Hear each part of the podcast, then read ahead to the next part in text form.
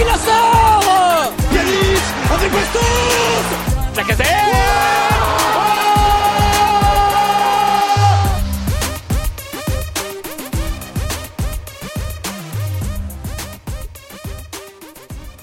Et salut à toutes et à tous, on se retrouve pour un nouveau numéro du Gone Olympique.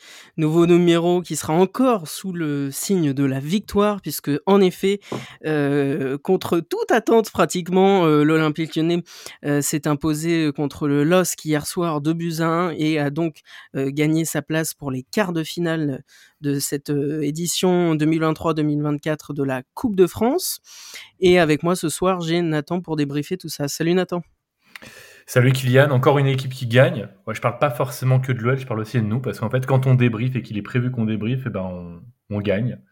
C'est euh, un peu la nouvelle règle de 2024. Donc pourvu que ça dure, je te propose qu'on prenne tout de suite rendez-vous pour les 3-4 prochains matchs de Ligue 1 et on s'assure le maintien. Moi, je dirais même rendez-vous jusqu'au mois de mai pour Ouais, pour, peut-être fêter euh, un titre de champion, qui sait. Non, je... blague à part, en tout cas, c'est extrêmement positif et je pense que tous les supporters lyonnais, même si la situation reste euh, préoccupante d'un point de vue comptable euh, en championnat, tous sont un peu soulagés, rassurés et avec des perspectives positives, ce qui était franchement pas le cas depuis, euh, depuis le début de saison.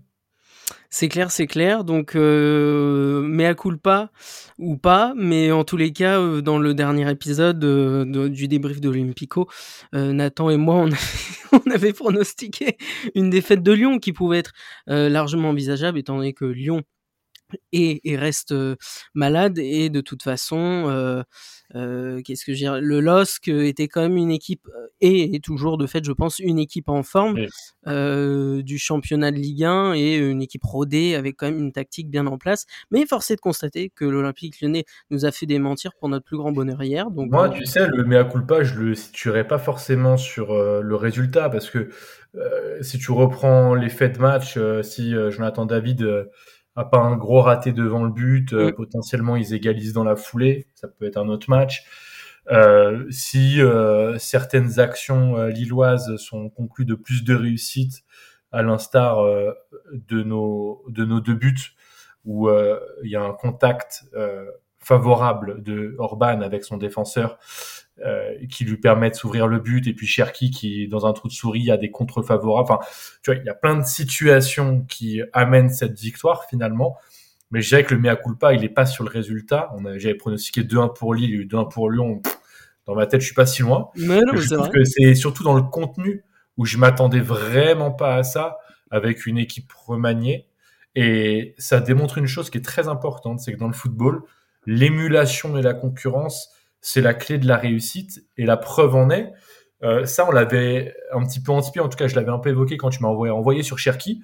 Je t'avais dit, moi, Cherki, pour moi, il est le grand perdant du mercato. Et en même temps, c'est une occasion pour lui de se démener pour avoir sa place parce que autour de lui, il y aura de la qualité, etc. Et il en a eu de la qualité autour de lui. C'est-à-dire qu'il a servi un Orban qui est allé droit au but il a réussi à, trouver très régulièrement euh, ses, latéraux et la profondeur compte tenu des appels qui lui étaient proposés. Moi, j'ai vu un très bon Ryan Cherky hier. Et voilà, quelque part, cette émulation, elle est profitable même au cancre, cancre entre guillemets, des six premiers mois de la saison. C'est clair. Et euh, je sais que moi, avant le match, je vous avais dit en off, quand j'ai vu la compo, je me suis dit, oh là là, mais euh, sur quoi on va partir de, de l'extérieur, ça faisait un peu peur. Et je sais qu'il y avait pas mal de personnes qui étaient un peu surpris et effrayés entre guillemets de cette compo. Mais force est de constater que Pierre Sage nous a bien fait mentir dans les grandes largeurs et qu'il a vraiment réussi son coup tactique et son match lui aussi de son côté. Donc transition toute faite, qu'as-tu pensé du match globalement, Nathan? J'ai surtout pensé que ce match encore plus que Marseille est un tournant, dans la mesure où à Marseille, c'est des titulaires qui ont amené le résultat et des remplaçants qui l'ont tenu. Et là, force est de constater que c'est une équipe remaniée donc une équipe euh, entre guillemets B, elle est peut-être A prime, puisqu'il y a des remplaçants naturels des six prochains mois qui étaient en fait des titulaires de la première partie de saison. Euh, je pense euh, par exemple à, à Cherki, je pense par exemple à Tolisso, Bref, tout ça pour dire que c'est la victoire contre Lille, la victoire d'un groupe. Et c'est pas une victoire au forceps, c'est une victoire plutôt méritée avec des éléments euh, dans le jeu qui sont très convaincants. Donc je pense que c'est un tournant dans la mesure où elle est inclusive de tout un groupe et c'est surtout, je trouve, la, la victoire euh, euh, et tactique et j'allais dire dans, dans les principes d'entraîneur de Pierre Sage. Il a décidé et puis il s'est fait un peu désinguer sur de, différents médias nationaux euh, par Roten pour ne citer que lui euh, parce que euh, ils anticipaient que cette rotation était d'ambition, tout ça. d'ambition. Bah, à croire que les types n'ont pas conscience de la situation de Lyon.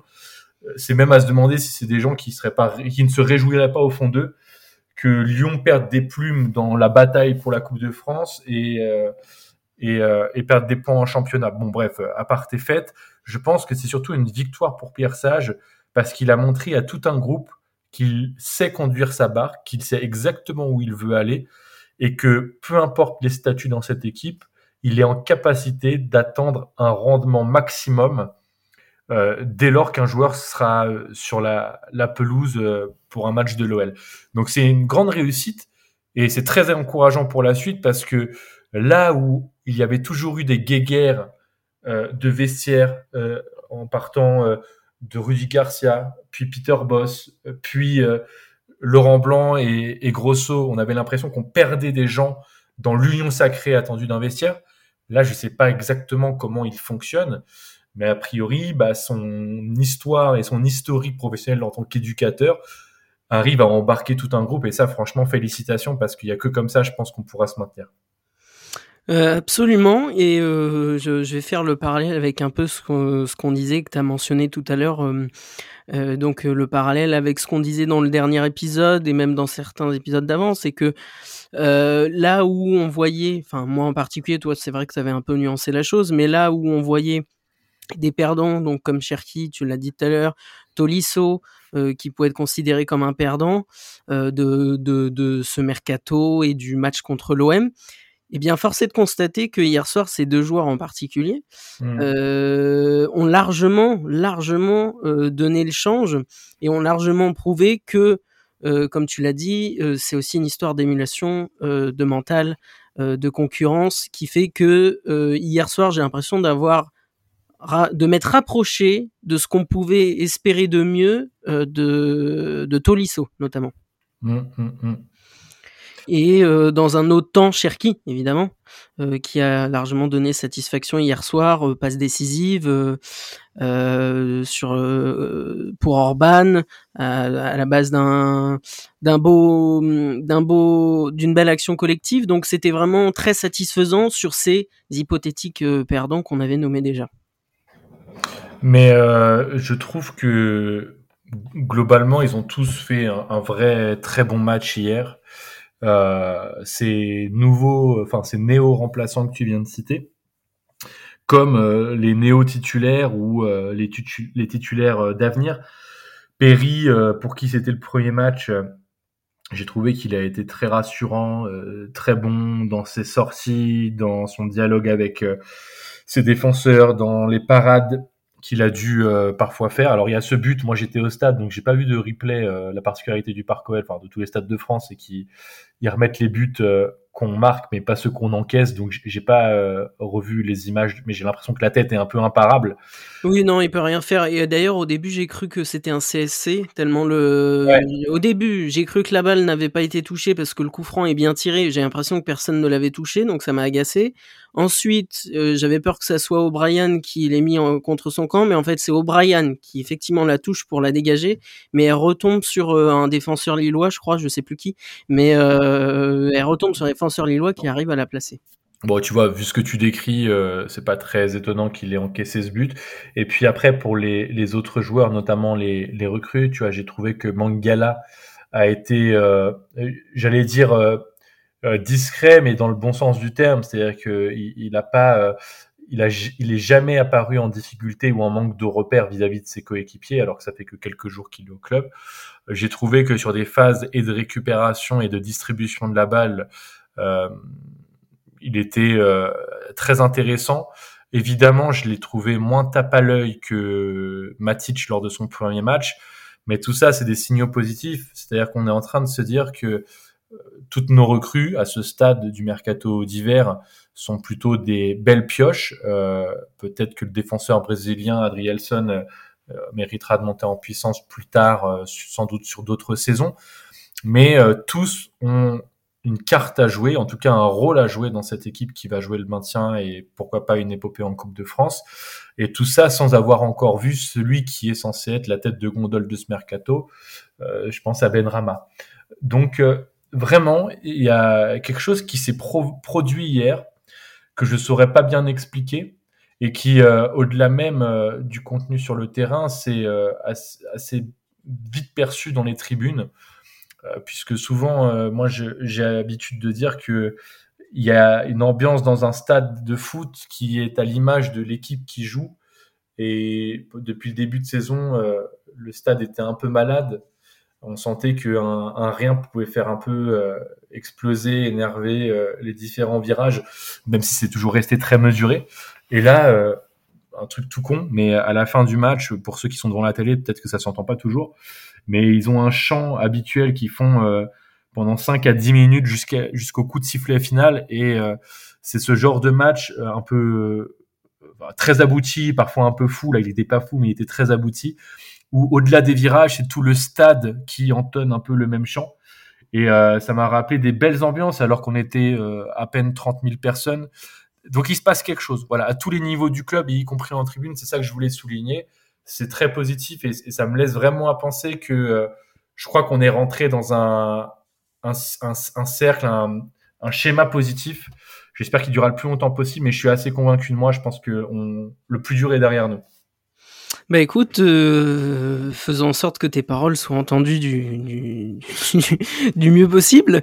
Euh, et en effet, euh, je, on sent qu'il y a quand même une bonne émulation. Et c'est vrai que déjà contre Marseille, moi j'étais assez content, mais hier soir, euh, enfin, je me suis retrouvé à euh, sourire devant un match de l'OL. Enfin, je veux dire, c'est quand même un fait assez euh, lointain me concernant de sourire devant un match de l'OL. Donc, je me suis surpris effectivement à sourire avec un peu les étoiles dans les yeux entre guillemets. Et t'as même hâte que le prochain arrive vite. Ouais, c'est ça c'est que tu te dis putain allez il faut capitaliser dessus. Enfin moi je suis sur dynamique allez il faut capitaliser dessus. Faut continuer faut pas lâcher faut faut maintenir la dynamique le plus possible en enchaînant les matchs etc donc c'est vrai que moi je me suis surpris à ça. J'étais vraiment content depuis un certain, ça faisait un certain moment, de regarder un match de l'OL, quoi. D'autant plus avec la tournure que ça a pris. Euh, et donc, euh, effectivement, euh, beaucoup de, de, de, trucs positifs, de positivité. Euh, on n'en a pas beaucoup parlé, mais je trouve que le match de Malik Fofana, qui a que 18 ans, faut le rappeler, oui, est extrêmement positif, extrêmement positif. À 18 ans, c'est assez bluffant ce qu'il produit sur le terrain à la fois euh, par les aptitudes techniques, mais là, en l'occurrence, à Lyon, on peut être habitué de ce genre de de profil, oui. de profil, de, de, génie, balle au pied. Bah, Cherki en fait clairement partie, euh, mais c'est surtout dans sa clairvoyance, son, esprit d'équipe, son intelligence de jeu, son QI football, où c'est assez bluffant. Parce qu'à 18 ans et euh, euh, c'est pas faire offense à, à tous les jeunes joueurs euh, de, de n'importe quelle discipline qui ont 18 ans. On a souvent envie euh, de se starifier, d'autant plus quand on a des facultés de ce type, on a envie de faire le geste de plus qui fait lever les foules ou qui permet d'être décisif et donc quelque part de se tirer la. Il y a un peu du Ryan Cherky hein, dans ce que tu dis là. oui, oui, bah exactement. Mais moi, écoute, j'en veux pas forcément à Ryan Cherky d'être comme ça euh, quand il éclot. Je lui en veux de perdurer dans cet état d'esprit. Mais, mais pour moi, c'est pas anormal. Donc c'est là où il est bluffant, c'est que ce garçon, après, il faut que ça se confirme. On n'en a pas vu encore énormément. Mais euh, il est euh, vraiment dans ce qu'on attend d'un joueur de collectif. Et c'est rare, c'est très très rare de dire ça d'un joueur de 18 ans. Bah, en espérant que ça se que ça continue le, effectivement le plus longtemps possible, hein, comme pour la dynamique de l'équipe. Mais c'est vrai que euh, tu vois qu'il y a euh, Malik Fofana qui vraiment euh, fait fait ce qu'il faut. Et comme on l'a vu contre Marseille et comme on l'a dit dans le débrief, tu as des joueurs qui effectivement, renaissent de leur cendre, tels des phénix. Enfin, je, vais encore insister sur lui, mais Maitland Niles, qui, qui est cet homme? Enfin, je suis désolé, mais il, était au fin fond du placard il n'y a, pas si longtemps que ça, et là, on le retrouve présent, que ce soit pour être titulaire ou rentrer, et à chaque fois donner satisfaction. Il y en a beaucoup, hein. Il y en a beaucoup, en fait, des comme ça, et je ne serais pas étonné que, par exemple, un un Mama Baldé euh, arrive à montrer ce qu'on avait pu voir du mm. joueur quand il était à 3. Euh, c'est quand même euh, cet épiphénomène, parce que pour l'instant, ça reste un épiphénomène. Et on va rester prudent. Moi, j'ai envie de m'enthousiasmer. Et, en tant que supporter, on a le droit de s'enthousiasmer et peut-être même perdre raison, peu importe, on s'en fiche. On a de, de compte à rendre à, à personne. néanmoins, voilà, si on prend un peu de hauteur et de recul, ça reste un épiphénomène. Et euh, rien ne nous dit qu'on retombe pas forcément dans des travers. Mais si de cet épiphénomène s'installe une dynamique positive, ça prouvera bien que à Lyon, le problème était d'abord dans les têtes et que euh, faire de la bobologie avec Pierre Sage, parce que je pense il est d'abord passé par là avant de s'y mettre sa patte, évidemment, tactique et technique. Enfin, il n'y a, pas de doute sur la qualité de l'entraîneur, mais je pense que c'est d'abord la qualité d'homme mm. qui est à mettre en avant compte tenu de l'infléchissement de la dynamique. Et ben, je suis quasiment convaincu qu'un Mama Baldé là-dedans, euh, il peut euh, tirer son épingle du jeu et devenir un, un, sub, peut-être pas encore super sub, mais en tout cas un sub intéressant. En tout cas, voilà, j'ai vraiment la conviction que on a construit une équipe et que personne va nous décevoir dans, dans cet effectif-là désormais. Bah, c'est vrai que tu as un peu ce truc de tout en restant prudent, tu as un peu ce truc de dire, Ça y est. ouais, ça y est, le groupe a a complètement changé de visage. Enfin, je nous revois Le vent a tourné. ouais, je nous revois il y a encore deux mois, allez, hein, et même encore un mois, on pourrait dire, où on se dit, on s'en sort euh, peut-être parfois grâce à certaines individualités. Il y a que seulement quelques joueurs, allez peut-être euh, trois ou quatre max, qui arrivent à euh, sortir du lot dans ce marasme le plus complet. Et on se dit, putain, on va jamais s'en sortir. Ils sont, ils sont, ils ont tous les traits tirés, la tête baissant la tête, etc. Et là, en quasiment un mois de temps, enfin, on se retrouve avec une Regarde, un, un, truc super révélateur de ce que tu dis, c'est que tu es à 2-0, alors moi, vu du stade, j'ai l'impression qu'il y a un penalty flagrant non sifflé sur Ryan Cherky, mais j'ai pas vu de ralenti. Alors, ayant vu le ralenti, pour moi, il y a péno, mais bon. Bon. Euh, donc un peu coup du sort, t'arrives à 2-1 juste après, donc dans les minutes qui suivent. Et derrière, euh, l'Olympique Lyonnais il y a 2-3 mois, j'ai même envie de dire il y a 2-3 semaines, sans doute aurait pu plonger mentalement. Euh, regarder ses pieds trembloter, mettre la faute sur le partenaire. Au moment où c'est arrivé, euh, sur la conversation en off qu'on a, je vous ai dit, et évidemment, c'était trop beau pour être vrai, on encaisse le but. Et oui, dans mon message, ça, sentait que c'était caca culotte, tu vois. ça veut dire que même nous, les supporters, bah, on connaît bien notre équipe, hein, à force, et on se doutait bien que ça pouvait vriller du mauvais côté, mais non. Et le mais non, c'est pas pour dire ça a tenu. Ça n'a pas fait que tenir. Je trouve que Lyon a complètement annihilé les offensives euh, mm. lilloises. Et si je me permets de transposer avec la situation de dimanche soir contre Marseille, Marseille, j'avais l'impression que ça avait tenu à pas grand-chose et peut-être qu'on était en réussite d'un point de vue défensif. Mais quand ça se passe deux fois contre deux gros adversaires en l'espace de trois jours, avec une équipe remaniée, j'ai quand même la sensation qu'il se passe quelque chose. Parce que ça peut pas être que du coup du sort, c'est pas que de la chance, ça peut pas être que de la réussite. Et ça peut encore moins être que de la réussite dès lors que tu as un Marseille qui est une grosse équipe du championnat mais qu'on juge malade et on trouve des circonstances atteignantes de la réussite des victoires lyonnaises à l'ogre lillois, ogre lillois que je ne désigne pas forcément ogre mais qui force est de constater, compte tenu de la dynamique, compte tenu des performances, compte tenu des tatanes qui mettent à peu près à tout le monde, et compte tenu de l'aura médiatique que cette équipe a en ce et moment. de leur certitude. De leur certitude et de l'équipe titulaire ou quasi titulaire qu'ils ont mis aussi au Parc mm. parce qu'ils voulaient aller en quart de finale, je peux juger que les deux matchs, on a eu les mêmes résultats. Je pense qu'il y a aussi les mêmes symptômes. On a vraiment, vraiment progressé d'un point de vue défensif et c'est extrêmement positif parce que voilà, si on, re, si on se ré-enracine euh, à notre objectif et à notre situation, qui est du coup d'être dans les places euh, proches de la zone rouge et donc de jouer le maintien, c'est d'abord par un avènement défensif qu'on obtiendra notre avènement tout court en, en, Ligue 1 et qu'on se sauvera les fesses. Donc c'est très très très positif. À cela, tu ajoutes l'armée offensive, parce que c'est une armada que tu as maintenant, maintenant et de talent. Mm. franchement, normalement, on se refait un podcast à la fin mars et on parle plus du maintien. Bah écoute, euh, je nous le souhaite euh, très fortement. Et euh, mais c'est vrai que ouais, pour faire le lien avec ce que je disais et faire suite à ce que tu dis là, enfin même même sur les visages, tu vois, même sur les visages des joueurs, certains joueurs qu'on considérait, je trouve à juste titre comme des cancres parce que ils étaient, pour nous, ils étaient perdus, morts et enterrés, c'était terminé pour eux. Même ces joueurs-là, tu sens qu'ils ont retrouvé l'agnac et le sourire.